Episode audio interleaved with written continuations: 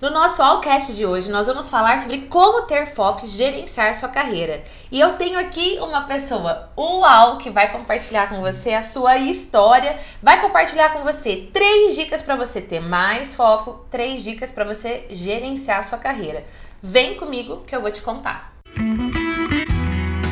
Esse podcast é um oferecimento da UAU Desenvolvimento Humano, a empresa que contém o conteúdo certo para você dar um basta na autossabotagem e alavancar os seus resultados.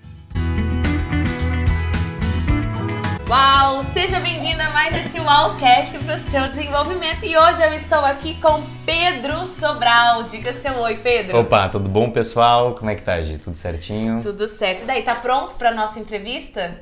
Olha, eu tô um pouquinho nervoso, né? Foi só começar a falar que a gente ia gravar que eu comecei a soar aqui. Antes eu tava numa tranquilidade, mas tudo bem, a gente tá aqui para superar os desafios e mostrar como a gente supera. Vamos, Vamos encarar lá. eles é de frente. Para começar, eu assisto o seu Instagram e já vou deixar aqui no, na descrição desse podcast de hoje o link, o arroba do Pedro para você segui-lo no Instagram.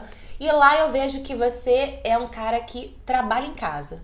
Sim, sim. Eu trabalho home office, já faz uns três anos que eu venho nessa rotina. E eu, eu gosto muito, eu gosto muito principalmente por essa questão, sabe, de poder controlar o meu tempo, sabe? Eu meio que sinto que eu tomo conta das minhas 24 horas e que eu consigo me conhecer mais. Tipo, eu, quando eu comecei nesse processo de trabalhar em casa, eu lembro que eu cheguei na seguinte questão, cara, que é uma questão profunda, mas quem que sou eu? Que horas que eu gosto de acordar? Que horas que eu gosto de trabalhar? Que horas que eu gosto de almoçar? Eu posso almoçar às quatro da tarde se eu quiser, entendeu? Eu não preciso do padrão que todo mundo segue, porque eu posso criar o padrão Pedro Sobral do meu dia.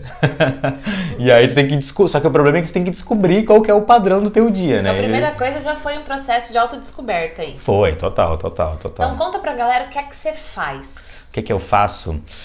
Eu. Essa é uma pergunta complicada, como tu sabe, né? Geralmente eu costumo falar que ela tem duas respostas. A primeira resposta, ela é mais simples, não precisa de tanta explicação. É, eu sou a pessoa que coloca aquelas propagandas chatas do YouTube lá. Então, toda vez que aparece uma propaganda lá, alguém está por trás daquela propaganda. Uma marca e uma pessoa que coloca propaganda lá. Eu sou a pessoa que faz a propaganda surgir lá. Então, sim, eu sou essa pessoa, mas eu juro para vocês que eu sou uma boa pessoa e que eu sou legal, tá? Eu, eu também não gosto das propagandas de 5 segundos. Ninguém gosta. Só que não são só essas propagandas que eu faço. E aí eu começo a minha outra explicação, que eu faço gestão de tráfego. Tráfego é, o tráfego são as pessoas que estão na internet. O gestor de tráfego é a pessoa que gerencia essas pessoas de conteúdos para conteúdos. A gente pode falar assim de eu faço as pessoas tomarem uma ação na internet através de conteúdos. E aí a gente varia, né? De imagens, banners, textos. Dá é um isso exemplo. Daí. Por exemplo, não sei se vocês já ouviram falar num professor chamado Mairo Vergara, ele é um professor de inglês, ele já tem um Instagram, um YouTube, uma audiência bem grande e eu sou responsável por toda a gestão de tráfego dele. Então, eu sou responsável por pegar os vídeos que ele posta e fazer esses vídeos chegarem na frente das pessoas. Então, assim, meu trabalho basicamente é pegar o conteúdo certo e colocar ele na frente da pessoa certa. Se uma pessoa tem interesse em aprender inglês, ela tem que ver o Mairo. Se uma pessoa tem interesse em, sei lá, em aprender como ser um astronauta e ele está vendo um vídeo vídeo no YouTube sobre isso daí. O Mairo não deve aparecer na frente dessa pessoa nesse momento. Mas quando ele estiver pesquisando sobre aprender inglês, eu tenho que fazer, aí através das ferramentas que, que fazem isso, o Mairo aparecer lá. E aí faço isso com vários outros experts e vários outros nichos, desde, sei lá, tinta para cabelo, empreendedorismo, e-commerce de joias, coaching, gente que trabalha com crianças autistas, gente que trabalha com educação para os filhos, educação financeira. Então, assim, os mais variados nichos mesmo. Ou seja, se você quer aprender como fazer a sua mensagem chegar na pessoa certa, cola no Pedro Sobral. Exatamente. Ah, muito bom. Você mudou completamente de carreira, certo? Sim, mudei completamente. Faz quanto tempo que você trabalha com tráfego? Faz Três anos e quatro meses. Nossa. É, bem específico, né? O que é que você fazia antes? Antes de trabalhar com tráfego, até dei uma risada aqui, porque eu fazia tanta coisa. Eu fazia faculdade de engenharia civil e meu plano era, era ser engenheiro, me tornar engenheiro, bem na parte de engenheiro calculista, assim, eu não queria ser o cara que estava lá tocando obra, assim, como às vezes, às vezes as pessoas imaginam engenheiro, eu queria ser o cara mais escritório, assim, que fazia cálculo, era isso que eu pensava que eu queria fazer e eu não tinha uma definição muito clara disso. Mas ao mesmo tempo que eu fazia faculdade de engenharia, Eu trabalhava num laboratório de solos. Não, a maioria das pessoas não sabe que isso existe, até a tua cara mostra isso. não, o pior então, é que então eu tenho vários alunos que trabalham, tipo, nossa, nem sabia dessa. É, trabalhava no laboratório de solos, trabalhava todos os finais de semana de garçom e todos os dias depois que eu saía da faculdade eu trabalhava uma hora e meia numa floricultura. Então eu trabalhava numa floricultura de garçom e num laboratório de solos. E, olhando, e fazia engenharia. E olhando, né? É. Muito, tudo muito conectado, é. né, minha gente? Mas assim, olhando para trás hoje, o que, que você vê que essas experiências na floricultura, como garçom, fazendo engenharia, enfim, contribuem de alguma forma para o que você faz hoje? Para a pessoa que eu sou hoje. Tá. De uma forma bem indireta, não, não, não é, de uma forma mais direta, na verdade. A engenharia contribuiu muito no meu jeito de raciocinar e de ver as coisas. Então, assim, eu fiz três anos e meio de engenharia, que na verdade eu fiz em três anos, porque eu adiantei umas cadeiras. É, não sei, aqui não chama cadeira aqui no Paraná, Nem né? Nem sei como é que chama. Como é, é tipo a matéria que tu faz.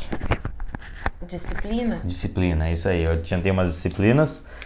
E, enfim, adiantei essas disciplinas, fiz em menos tempo, só que assim, o jeito de pensar para resolver problemas eu trouxe muito da engenharia porque eu faço hoje em dia. Os três primeiros anos da engenharia, eles são pouco conteúdo de realmente engenharia e tipo de, sei lá, peso de concreto por peso de ferro que vai ter nessa construção e como que tu faz para construir o prédio XYZ. Isso daí tu não vê no começo da engenharia. No começo da engenharia tu basicamente vê matemática e física, matemática e física, matemática e física. Então eu passo, passei meus dias resolvendo problemas. Esse, esse é uma das grandes expertises que eu tenho. Me dá um problema, eu vou achar um jeito de resolver, entendeu? Encontre o X. Foi isso que eu mais fiz durante os meus três anos de faculdade. Encontre o X. Só tem que saber o que é o X e ir atrás dele. Então, assim, isso foi uma contribuição muito direta nessa parte de raciocínio e modo de pensar. E indiretamente, tudo que eu fiz foi sempre buscando ser muito bom. Então eu sempre tive uma coisa muito pessoal comigo mesmo, com o negócio de nota. Então assim, eu, eu tirar uma nota baixa para mim era o fim do mundo, entendeu? Eu odiava mesmo, era coisa que me fazia mal. Eu me sentia mal porque estava me colocando num nível abaixo e eu nunca gostei. Eu sempre fui muito competitivo, muito mais competitivo comigo mesmo do que com os outros, mas ainda assim muito competitivo com os outros.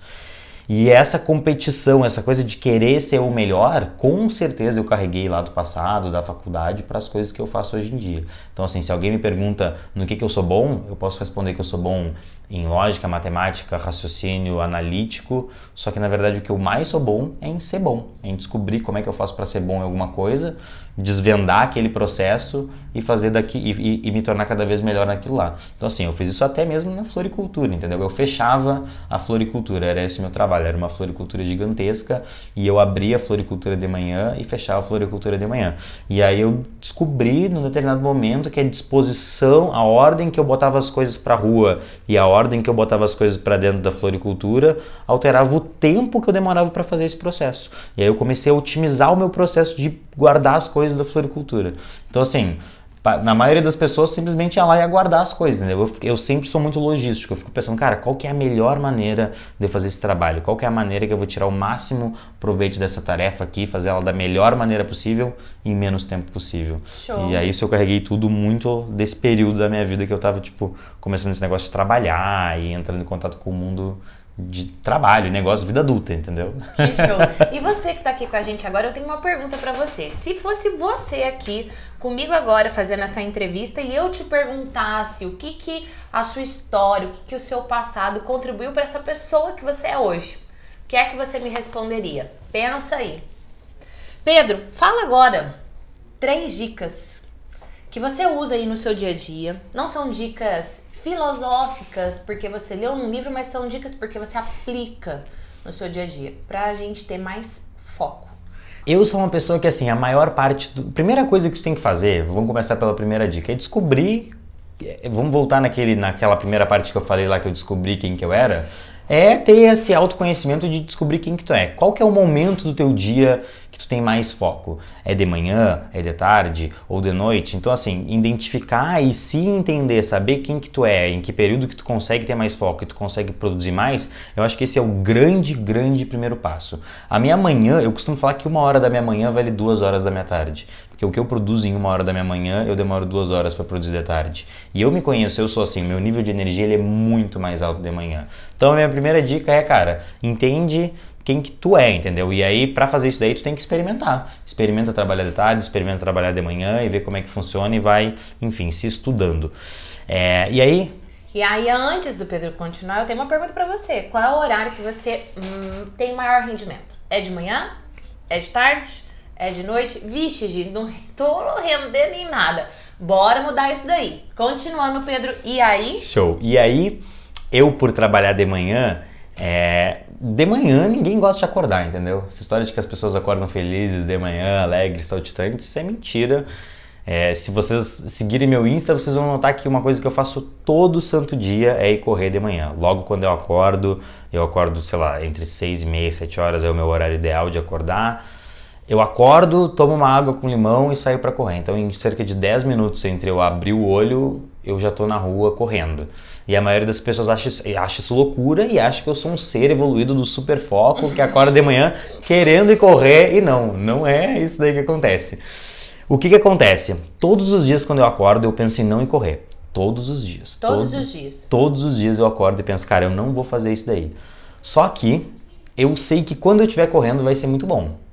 Mas ali naquele momento, tipo assim, eu só quero mais cinco minutinhos, eu não quero sair para correr não. Só que aí acontece, um amigo meu me contou uma vez que tem uma coisa que se chama estágio de flow. Estágio de flow é quando tu tá, tipo assim, no ápice, quando o teu, teu cérebro chega a operar num outro nível que tu consegue entrar num foco absurdo, tu consegue produzir muito, tu tem ideias que tu não teria se tu estivesse naquele estágio. Então, assim, para atingir um estado de foco, eu sempre associo isso com estágio de flow. Então, quando alguém fala assim, ah, de foco, na minha cabeça eu penso flow.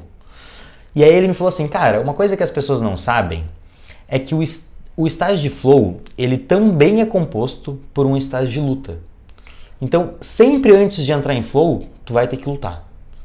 Então, quando eu tô lá na minha casa e aí eu tô, tipo, pensando, não vou correr, não vou correr, eu, opa, Tô no estágio de luta já. Já tô no estágio de flow. Só falta um pouquinho para chegar lá. Eu tô no estágio de luta. Se eu vencer essa luta, eu chego no estágio de flow. Então é meio que uma recompensa, entendeu? Então reconhecer que o estágio de luta faz parte do estágio de flow, faz parte do estágio de foco, eu acho que isso aí é o segundo maior segredo assim que eu uso. Então, quem me vê lá correndo de manhã e fazendo, executando a minha vida em uma alta alta performance, às vezes acha que eu tô sempre com vontade de fazer tudo e que eu sempre quero estar tá ali trabalhando com foco. E, na, e, sempre, não é nem na maioria das vezes, sempre antes de entrar nesse estágio de foco, entrar nesse estágio de flow, eu passo por uma luta, eu passo por uma discussão interna e aí é o negócio que eu às vezes falo nos meus stories lá, cara, tu tem que ser mais forte que teu mimimi, entendeu? Mais forte e melhor que as tuas desculpas desculpas. Minhas desculpas são ótimas, entendeu? Ótimas mesmo. Tipo assim, hoje eu fui correr, ontem eu treinei perna, eu nem tava andando hoje de manhã. Era uma ótima desculpa. podia ter falado, não, eu treinei ontem, eu, sei lá, eu não, não eu acordei disposto. Então, arranjando ótimas desculpas, eu arranjo ótimas desculpas e aí uso elas para não fazer o que eu tenho que fazer. Então, assim, quando eu entro no estágio de desculpinha, no estágio de mimimi, o estágio de luta, já sei, ó, já tô lá no flow. Então agora é só ir mais um pouquinho mais forte, daqui a pouco eu vou estar, tá, tipo, operando em máxima performance. Adorei. E você, qual mimimi que você tá contando aí pra você não entrar em ação, hein? Bora fazer o que o Pedro falou, seja mais forte que o seu mimimi. Show. Terceira dica para ter mais foco, e aí eu tenho uma pergunta para você. Manda. Você trabalha com a internet. Sim. Se tem um lugarzinho bom para perder o foco, é na internet. É na internet. Como é que você faz para manter o foco trabalhando com a internet? Tá. Primeira coisa, celular no quarto e eu trabalho na sala, tá? O celular não pode, não, po não pode, é mais forte, é inconsciente. Tu ir ali desbloquear e ver que oração, até isso, entendeu? Então assim, primeira coisa, te, se livre das distrações, bota o celular no quarto, fecha as outras abas, esse negócio, múltiplas abas, esquece. Esquece, esquece, esquece. E, ó, inclusive, tem um, uma dica bem prática pra galera do Allcast. Tem um programinha que chama Toby. É uma extensão do Google Chrome. Tu adiciona lá no teu navegador. É T-O-B-Y. O que, que o Toby faz? O Toby acaba com aquela desculpa do ah, vou deixar isso aberto porque depois eu leio. Quem é que, cara, quem é que não faz isso? Uma coleção de janela que tu tem que ler, que tu tem que dar uma olhadinha depois, é o artigo interessante que tu viu, mas que tu tava com pressa. Aí tu deixou para ler depois. Se tu deixou para ler depois, tu não vai ler, entendeu? 90% deles tu não vai ler. Mas o que, que o Toby faz? O Toby é um depósito de abas. Consegue, tipo assim, fechar a aba e salvá-la no Toby. Então eu tenho isso também. Eu abro 35 milhões de artigos, estou lá lendo sobre as coisas que eu gosto. Ah, eu quero ler isso depois, quero ler isso depois, quero ler isso depois. Só que eu não deixo aberto. Eu limpo, deixo tudo no Toby, o Toby fecha tudo e salva numa categoria lá. Se vocês fuçam lá e descobrem como é que o Toby funciona, é super simples. Então assim, fecha as janelas, deixa uma, uma, uma aba aberta só. E eu sou uma pessoa que gosta muito de papel. Então eu escrevo o que eu tenho que fazer no meu dia. Isso daí para mim é o que mais faz diferença, é isso daí. O que as coisas que eu tenho que fazer no meu dia, eu coloco num papel na minha frente e são as principais tarefas que eu tenho que fazer. Ah, são todas as tarefas? Não, não são todas, mas são quase todas. Eu, eu chego, tem gente que diz assim, ah, tu não pode ter mais do que três, quatro, cinco objetivos. Mas é que esses são objetivos grandes. Eu tenho micro objetivos que eu cumpro durante o meu dia ali. E sei você lá. anota tudo. E eu anoto tudo, até sei lá, se eu tenho que lavar roupa, entendeu? Tá Fez, lá, lavar você roupa. coloca um check lá. Eu, não, o check é o, é o reward, entendeu? é a recompensa. A melhor coisa que tem é arriscar item da to-do list. E aí o que acontece? No meu momento de foco, eu tenho que acabar com 80 a 90% dessa, dessa lista. Então na minha manhã eu termino 80%, no- 80 a 90% das coisas que eu tenho que fazer. Então se eu tenho 10 itens, eu tenho que riscar no mínimo 8 até o final da manhã. E aí eu viro uma máquina de riscar link, de riscar coisinha, link, não é link, é item. Então eu faço risco, faço risco, faço risco, e aí eu só eu entro no flow de execução, executo, executo, executo, executo, bateu aquela preguicinha, cronômetro no relógio, 5 minutos off. Dou uma, uma alongada, para um pouquinho Você coloca no relógio. no relógio. Cinco minutos. 5 minutos. E aí eu vou lá e fico 5 minutos mais tranquilo. Mas assim, eu acho que o, que o que eu quero reforçar é, tipo assim, a parada de anotar é que eu sou muito maluco, então não sei se dá pra me usar como exemplo, mas eu acho que eu sou um bom exemplo de disciplina. Então dá pra me usar como exemplo, sim. então assim, eu anoto até quando eu tenho que pensar sobre alguma coisa. Então assim, ah, eu tenho que, sei lá, quando eu tenho, tenho um problema que eu tenho que resolver. Eu tenho que resol- a, a Gi me chamou e a Gi tá com um problema lá que ela não sabe mais como que ela vai achar novos conteúdos para postar no Allcast. Eu boto lá no meu negócio. Pensar durante 30 minutos sobre tananana. Show, você coloca tempo pra executar Para algumas executar, coisas. para executar o trabalho de pensar sim, Hum. porque senão fica o dia inteiro pensando. ou porque senão tu não pensa nada. é, só que para as outras coisas não. E eu sou, aí eu não, eu, eu- mas eu normalmente sei quanto tempo vai demorar para fazer cada coisa, assim. As minhas tarefas elas não são rápidas, elas são rápidas de fazer se tu tiver com foco, mas se tu não tiver no estado de flow, se tu tiver tipo assim com 35 abas abertas, e abre o celular, e abre o YouTube, troca de música, e faz não sei o que, Né? daí não vai. Daí fica difícil. Daí fica difícil. E esse sotaque, tu, tu, tu, da onde tu é? Eu sou bem do sul do Rio Grande do Sul, uma cidade que chama Pelotas. É, nossa, inclusive tem uma piadinha muito idiota que faz com Pelotas. Algumas duas, três pessoas devem estar dando uma risadinha, tipo assim, ah, Pelotas. No caso, eu não conheço a piada, então estou sério. Tudo certo. então, enfim, sou de Pelotas do Rio Grande do Sul, morei lá até os 19 anos, e aí com 19 anos eu vim aqui para Londrina. Desde então eu tô aqui absorvendo um pouquinho do sotaque paranaense. Dizem os meus amigos do Rio Grande do Sul Que você eu, tá- que eu perdi um pouco de sotaque. É. Eu falo muito C. Ah, você vai não sei aonde. Isso era, eu achava, sei lá, bizarro quando eu cheguei aqui no Paraná. Que todo, os paranaenses eles reduzem as palavras. Eles falam tão rápido que tu não consegue entender. Você não sei o que, não sei o que, não sei o que. O quê? O que tu falou? E, Tu, não sei o que. Ah, tá, agora eu tô te entendendo. Pois é, já tá meio paranaense já. E eu amo essa internet por conta disso, né? Você que tá agora nos ouvindo aqui, aonde é que você tá? Você pode inclusive deixar um review aqui contando a sua experiência. E falando em contar a sua experiência, mande um WhatsApp pra gente contando como é que esse conteúdo tem contribuído na sua vida. O número é 43996011841.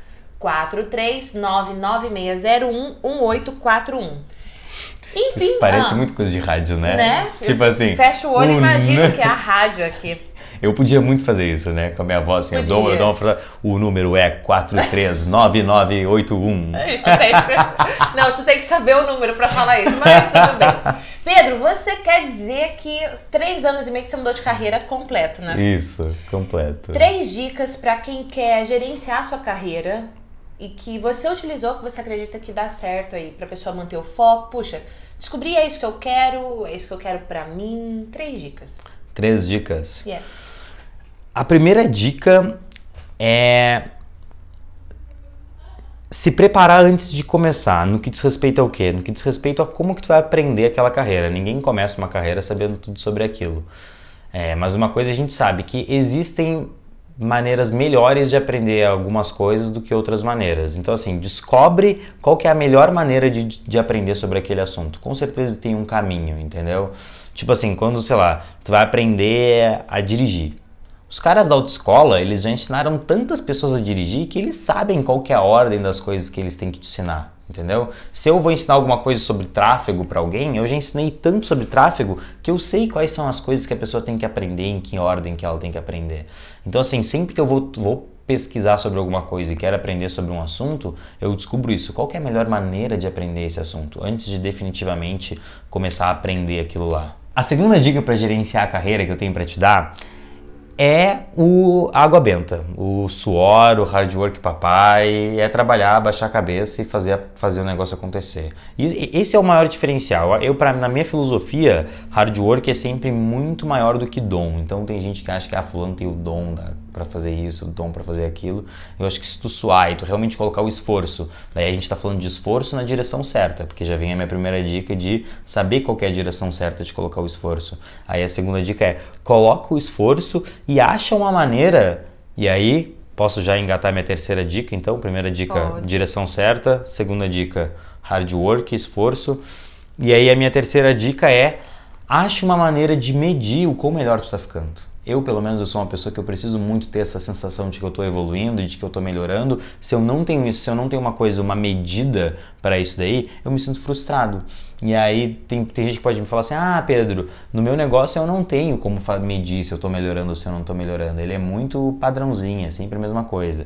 No meu negócio, ele era mais ou menos assim também. Quando eu comecei a trabalhar lá com Facebook, com divulgação, eu não sabia se eu estava melhorando, eu não sabia se eu era bom. E aí foi por causa disso que eu variei um pouco o meu trabalho, que eu comecei a não só trabalhar em um Facebook, mas eu comecei a ter acesso a várias contas, comecei a buscar outros empreendedores que estavam investindo dinheiro na internet, entendendo como é que eles investiam, e aí eles eram o meu fator de comparação para saber se o que eu estava fazendo estava certo, se eu estava realmente evoluindo no meu trabalho, se os meus resultados estavam realmente aumentando. E claro, eu tenho um retorno é, das métricas ali, tipo assim, ah, botei tanto de investimento, a gente vendeu tanto. E aí, quando, e aí eu começo a entender que o meu trabalho está melhorando porque esses resultados estão aumentando. Isso é uma medida. Só que tem a medida também pessoal, assim, eu podia estar tá realmente fazendo resultados, só que eu queria outras coisas que confirmassem que eu, Pedro Sobral, estava evoluindo. Então, assim, avaliar a tua própria evolução e, usa, e usar isso como um fator motivador, eu acho que, eu acho que é, acho não, sei que é isso que vai te manter no foco, executando com hard work e cada vez melhorando mais e confirmando aquele passo número um lá, que é o quê? Que é o estou na direção certa, estou colocando o esforço na direção certa. Tem muita gente debate sobre isso, né? Sobre o que, que é melhor, tipo, tá parado no mesmo lugar pensando para onde tu vai ou tá indo na direção errada. Eu acho que às vezes é melhor parar ver para que direção tu vai, não gastar aquele esforço indo na direção errada, faz o planejamento, traça a tua rota, traça a tua meta e vai nessa direção. Você falou em esforço. Eu lembrei que muitas pessoas falam: "Ah, Gi, para você é fácil falar em público". É fácil hoje. É fácil né? hoje. Mas nem sempre foi assim. Precisou de muito esforço para eu fazer as palestras que eu faço hoje, gravar os vídeos, os wallcasts que eu gravo hoje e falando em saber o rumo certo, em entender que você está nesse processo de evolução. Eu gosto muito de dizer hoje melhor do que ontem sempre. Não se compare ao outro, mas se compare a você e vai em frente. É, você, além de tudo agora, é palestrante. Sim, sou palestrante, sou palestrante. Graças ao ajudinha especial que eu tive aí, é, eu já tinha recebido alguns convites para palestrar. E aí eu sempre arranjava uma desculpa, muito boa, diga-se de passagem, para não ir palestrar. Só que era uma coisa muito. Ah, não era nem consciente, não, era consciente. Era consciente, cara, vou arranjar uma desculpa aqui, porque essa desculpa vai ser boa e tipo, não vai ter problema eu não ir palestrar se for por causa disso.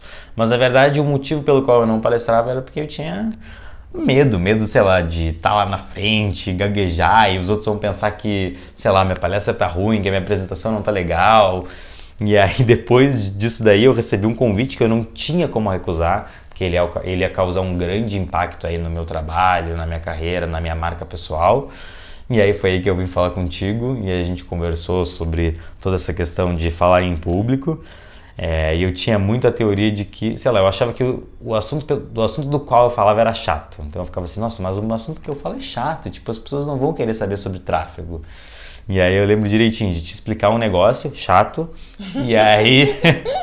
sim, te explicar um negócio que foi realmente chato, e aí tu voltou, sei lá, tu saiu, acho que foi no banheiro, voltou cinco minutos depois. O que é aquele negócio chato mesmo que tu tinha me explicado que eu nem me lembro mais? Aí eu fiquei, nossa, eu tô perdido, é chato mesmo que eu tô explicando. E aí, só que em dois segundos, tu pegou aquela informação chata que tu nem sabia sobre aquele assunto. Que eu não entendia nada. Tu não entendia nada e transformou aquilo numa parada legal. Tipo, tu foi lá e colocou aquilo em palavras que ficou. Cara, é quase, quase eu que sou expert no assunto estava te perguntando, não, me conta mais sobre isso, porque eu fiquei curioso para saber. E aí, Show, muito bom. E aí depois disso daí eu cheguei à conclusão, cara, não tem palestra chata, sabe? É tipo aula chata. Sei lá, eu tinha um professor de filosofia no meu ensino médio que ele era o melhor professor do mundo, entendeu? E filosofia, que matéria mais X tu quer do que filosofia, entendeu? E ele entrava na sala de aula e ele fazia 35 alunos saírem de lá sabendo sobre o Spinoza, entendeu? Sobre filosofia. E todo mundo saía de lá entendendo qual era o pensamento do cara, porque era a maneira que ele colocava aquilo era tão interessante, ficava tão agradável aos ouvidos e tão envolvente que não tinha como tu não aprender. E aí, depois de falar contigo e descobrir que o meu assunto na realidade não.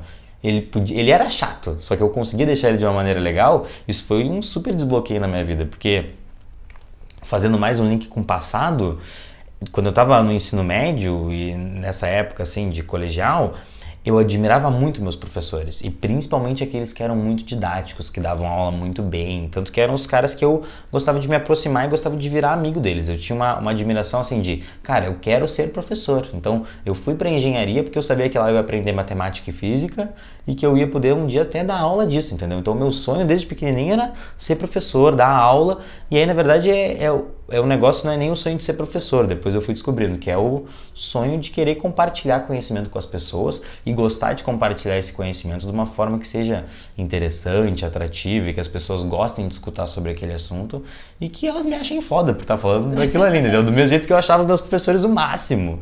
E quando você terminou a primeira palestra? Quando eu terminei a primeira palestra. Como foi? Ah, foi uma sensação de eu consigo. Foi tipo assim, nossa, foi...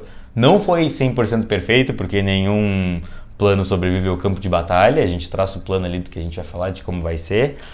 É, só que, na verdade, não vou dizer que não foi 100% perfeito, foi perfeito, mas ela não seguiu exatamente o plano que eu tinha sobre uhum. como ela ia seguir. Só que foi uma sensação de alívio e de eu consigo, sabe? Tipo assim, parece que agora eu desbloqueei essa coisa de falar em público na minha vida. Assim, consigo ir lá e falar para as pessoas e transmitir meu conhecimento. E a galera gosta de me escutar.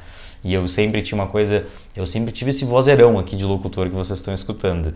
E quando eu era pequeno, meus amigos me zoavam muito por causa da minha voz, entendeu? A galera ficou, ô, Pedro, só falo assim. e eu, eu achava que a minha voz não era legal, entendeu? Eu achava que a minha risada não era legal, que a minha voz não era legal. Isso era uma coisa que eu tinha um mini trauma. E eu pensava isso antes de ir lá na palestra, entendeu? E uma das coisas que me marcou foi que depois da palestra, o cara me falou assim: Nossa, é muito legal. E a tua voz, velho, ela é muito envolvente, ela é bonita. E eu fiquei assim: Nossa, velho, a minha voz é bonita. que legal. Qual foi o impacto disso na sua vida como um todo? Como um todo? Ah, ser é, humano. Ah, eu fiquei mais confiante, sabe? Eu acho que é. Eu gosto, eu gosto muito de desenvolver o meu amor próprio, assim. Eu acho que é uma das minhas skills mais poderosas é o amor próprio, é o fato de eu gostar muito de mim mesmo. Eu sou, sim, a pessoa mais exigente comigo mesmo. Só que eu tenho um grande desafio na minha vida que é eu, eu quero ser o meu melhor amigo, entendeu? E na maioria das vezes, a grande maioria das pessoas, às vezes tu é até o teu pior inimigo, tu é a pessoa que mais te coloca para baixo, a pessoa que mais pisa em cima de ti mesmo é tu. E eu tenho esse desafio de não ser essa pessoa. Eu acho que isso me impactou muito dessa forma, sabe? De gostar mais de quem eu sou, de ser mais confiante, de não me achar chato, não achar que tudo, todo assunto que eu tenho para falar é chato, que a minha voz é irritante, que as pessoas não gostam de me escutar. Entender que não, que eu sou realmente interessante, que as pessoas gostam de escutar o que eu tenho para falar, que as pessoas gostam da minha voz, gostam da minha risada. Enfim, foi uma grande mudança, grande mudança mesmo. Eu tenho uma última pergunta para fazer para o Pedro, mas antes eu tenho um convite para você. Se você quiser também se desbloquear e arrasar falando em público, aqui na descrição desse Wallcast tem um link. Clica aí e faça o download do e-book gratuito agora. Última pergunta. Nossa, ela tá me bombardeando de perguntas. Vocês estão vendo, né? Mas é a última. Ela é disse pra mim que ia ser três no começo. Ela falou assim: não, fica tranquilo, três perguntinhas. Eu tá, três perguntinhas, vamos lá. Né? Mas é que o que? O bate-papo aqui fluiu, mas vamos lá, última. É o que estágio. É. É que lá atrás eu tava no estágio de luta, entendeu? Entendi, agora, Agora você tá no eu estágio tô de flow, tá é. bom, entendi.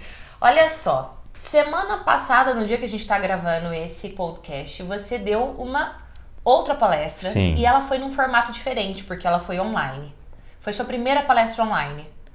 Foi, foi minha primeira palestra online. Eu, eu eu geralmente faço ligações com empresas online, assim, muitas mesmo. Hoje, inclusive, eu fiz quatro Só. só. E tem mais duas depois, mais tarde. É, só que foi a primeira vez que eu fiz para várias pessoas. Para tipo. Foram 70 e poucas pessoas online. Depois mais uma galera ia assistir a gravação. E foi a primeira vez nesse formato, E assim. o que, que foi de diferente, assim? Que desafio que você teve que enfrentar novo? o desafio novo. O primeiro desafio era o seguinte: como eram 76 pessoas, tinha o dono, a pessoa que estava coordenando a palestra, ela coordenava quem poderia falar na sala. Era uma sala de reunião online e aí estava todo mundo com o microfone mutado, ou seja, ninguém podia falar. No começo nem eu podia falar, ou o que eu falasse ninguém ia escutar, simples assim. Então ficava todo mundo mutado, com o microfone mudo. E aí, a partir de um momento, ele falou: Não, aqui com vocês, Pedro Sobral. E aí ele abre o, Abre micro, abre o microfone. microfone. E aí, sabe, quando numa palestra, tipo assim, com vocês, Pedro Sobral. E a galera. Batendo palma, você entra com a energia da galera. E aí, com vocês, Pedro Sobral, e ficou aquele silêncio, né? Tipo assim, nossa, Pedro Sobral, e aí? Fala alguma coisa. E aí, o desafio era esse daí, tipo assim, de falar e não ter nenhum retorno de voz, nenhum retorno de reação. Porque o que aconteceu? Como eu estava com o, o, o slide share aberto, lá com o PowerPoint, ele estava ele tava na, na tela cheia e eu não conseguia ver a cara de ninguém. Tava todo mundo com a câmera ligada, mas eu não conseguia ver o rosto de ninguém, não conseguia ver a expressão de ninguém. E eu tava falando, falando, e eu comecei a ficar nervoso, porque eu não tava sabendo como é que tava a reação da galera. Eu não tava conseguindo medir isso, tipo, através dos olhares, das risadas, da face das pessoas, das expressões, enfim. E aí, num determinado momento, eu vi que era isso que estava me incomodando, e aí eu falei, não, não, peraí, eu vou minimizar esse negócio aqui. E falei lá no meio, eu vou minimizar esse negócio aqui, e eu vou, tem que deixar a cara de vocês aqui no cantinho que eu preciso ver vocês. E aí foi muito na, na hora, assim, eu botei a cara do pessoal lá, e o próximo ponto que eu ia falar na palestra tinha uma piadinha engatilhada ali, já que eu sempre faço.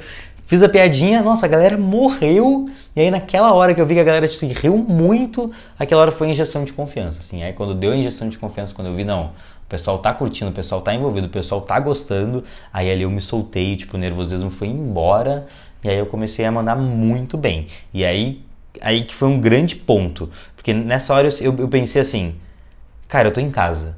E aí eu olhei pro lado e eu tava realmente em casa. e aí eu pensei assim, nossa, que lugar mais confortável que a tua casa. Então, naquela hora ali eu entrei no ápice do conforto, entendeu? Eu tava, joguei o pé pra cima, na cadeira que tava na minha frente. Eu- claro, a galera ficava me vendo retinho ali, bonitinho. Mas eu já tava jogado, eu já tava tipo assim, como eu tô no meu dia Confortável total. confortável total, entendeu? Eu tava quase levando, pedindo pra eles esperar ali que eu ia pegar uma aguinha na geladeira. Então, assim, entrei nesse estágio de conforto e é ali que o negócio foi. Eu acho que isso tem muito a ver com o negócio que tu falou assim, ah, que é, pra mim, pra ti é fácil, Gi, que fala sempre em público. É que hoje em dia o palco é um lugar confortável pra ti. E então, assim, eu entrei no meu estágio de conforto, eu acho que pra tu buscar conforto em alguma coisa, tu tem que viver aquilo ali muitas vezes. Então, tipo, hoje em dia não é 100% confortável pra mim fazer uma palestra, eu admito. Inclusive, eu vou dar uma aula na semana que vem e eu tô nervoso desde já pra fazer essa aula, entendeu? Eu Já tô, eu, eu lutei com essa aula um milhão de vezes já na minha cabeça, mas toda vez que eu luto eu penso, não, eu tô no estágio de flow já. Naquela aula lá eu vou entrar no estágio de flow. E, e eu, eu sei que vai que não é a primeira vez, mas mesmo assim me dá um pouco de nervosismo, só que eu acho que assim, o grande diferencial entre o cara que evolui e o cara que não evolui é que o cara que evolui vai lá e entra em contato com aquele desconforto várias e várias e várias vezes até aquilo se tornar confortável. Exatamente, show. É. Olha só, o Pedro teve um pensamento: eu estou em casa. E esse pensamento fez mudar total a emoção que ele estava sentindo. O que é que você pensa quando você vai falar em público? Mude seus pensamentos e você terá um estado emocional completamente diferente. Completamente diferente. Pedro, para encerrar, o que, que você quer dizer aí pra galera? O que, que eu quero dizer pra galera? Nossa, eu já falei tanta coisa pra galera. Tá, ó, é o seguinte, você que tá aqui agora, eu peço encarecidamente que tu tenha a, segui a, a seguinte consciência agora, de que tu é uma pessoa muito, muito, muito privilegiada. E que ser privilegiado não é uma coisa ruim. Eu tô com esse pensamento comigo mesmo a semana inteira. É, porque eu tava falando com um amigo meu e ele falou desse negócio que eu era privilegiado, e aí por um segundo eu me senti mal por ser um privilegiado, porque parece que quando tu é privilegiado, parece que tu tá tipo sei lá, que estão desmerecendo todo o teu esforço, entendeu? Mas ser privilegiado não é ruim, a gente tem que reconhecer isso.